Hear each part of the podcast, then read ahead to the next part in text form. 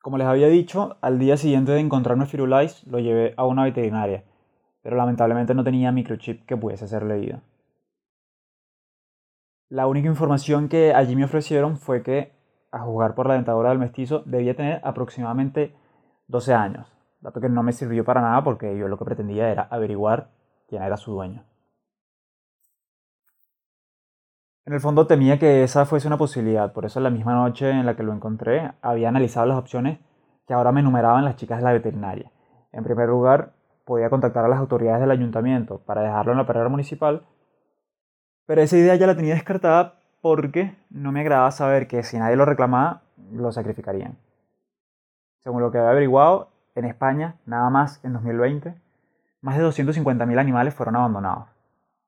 Y tal vez Firu era parte del conteo del 2022. También podía comunicarme con algunas asociaciones protectores de animales. Y esa era mi opción preferida porque ellas se encargan de encontrarles hogar y no los ponen a dormir. Pero después de algunas llamadas, la veterinaria me dijo que no había plazas disponibles en los distintos refugios. Así que solo pude hacer una cosa. Me lo quedé. Pero me aseguré de que un par de esas organizaciones animalistas me ayudaran a gestionar su adopción porque mantener un perro es una carga monetaria y de tiempo que en este momento no puedo asumir. Regresé a casa con el perro y en el pasillo me encontré con la vecina de la puerta 4, una viejita súper amable que siempre tiene un chisme a mano. Me preguntó por el peludo y le eché todo el cuento.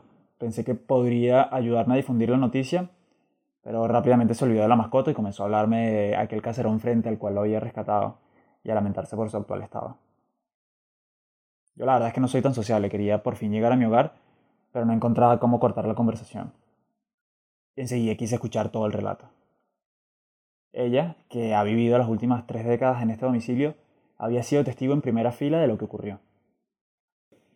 Según me dijo, en aquella edificación vivió durante varias generaciones una familia de apellidos trascendentales, los Ayala, gente adinerada y de gran importancia dentro del mundo de la cultura y la política madrileña hasta que hace como 15 o 20 años el linaje abandonó el inmueble en medio de una tragedia que conmovió la ciudad. Los culpables fueron uno de estos emprendedores que nacen en las incubadoras de startups criminales llamadas cárceles. Un par de joyitas que se habían conocido al tener que compartir celda en prisión. Uno por asalto a mano armada y el otro por violación. Allí ambos forjaron una amistad y planearon su próximo negocio, que consistía en asaltar la casa de los Ayala. El abusador sexual había trabajado como personal doméstico de la mansión, así que conocía el lugar por dentro y todos sus movimientos. Se podrán imaginar que en este punto yo dudaba de la veracidad de la historia de la vieja, porque ¿cómo iba a saber esa señora tantos detalles? Pero luego lo busqué en internet y aparentemente todo era cierto. Era una familia que hacía mucha vida social y la prensa se había encargado de exprimir y documentar su historia. No se sabe exactamente cómo sucedieron los hechos porque la policía no quiso hacer mucho ruido con el caso, pero el resultado visible fue tan tajante como aterrador. Tres muertos a punta de balazo. La noche del asalto, al escuchar ruidos, el padre de la familia se armó con la escopeta que utilizaba para cazar y le hizo frente al intruso. Abatió al criminal, pero en el intercambio de balas murieron su esposa y su hija de 19 años. Los únicos supervivientes fueron el señor Ayala, alcanzado por un plomazo en el brazo, y su hija menor, un niño de 8 años. Después del episodio, lo que quedaba de familia abandonó lo que había sido su hogar y desaparecieron de la cosa pública. Habrán querido alejarse todo lo que pudiesen de aquella catástrofe.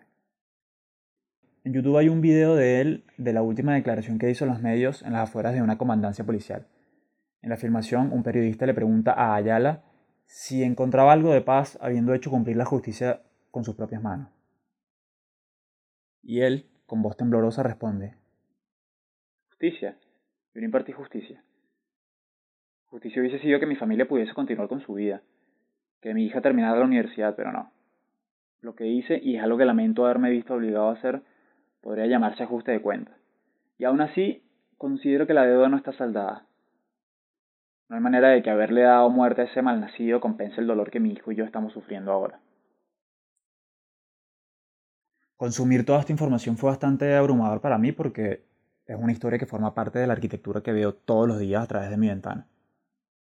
Un evento que seguramente presenciaron los antiguos inquilinos de mi apartamento, tal como hizo mi veterana vecina. Por cierto, ya comencé a difundir la foto de Firulais y pegué unos cuantos papeles con mi número en varias cuadras aledañas. Ahora lo voy a pasear porque en este momento le estoy viendo las intenciones. Ayer me tardé en hacerlo y se meó en la sala el muy hijo de perra. Esto que escuchaste es un texto que formó parte de La Bitácora de Andrés, mi newsletter. Si te gustó, suscríbete.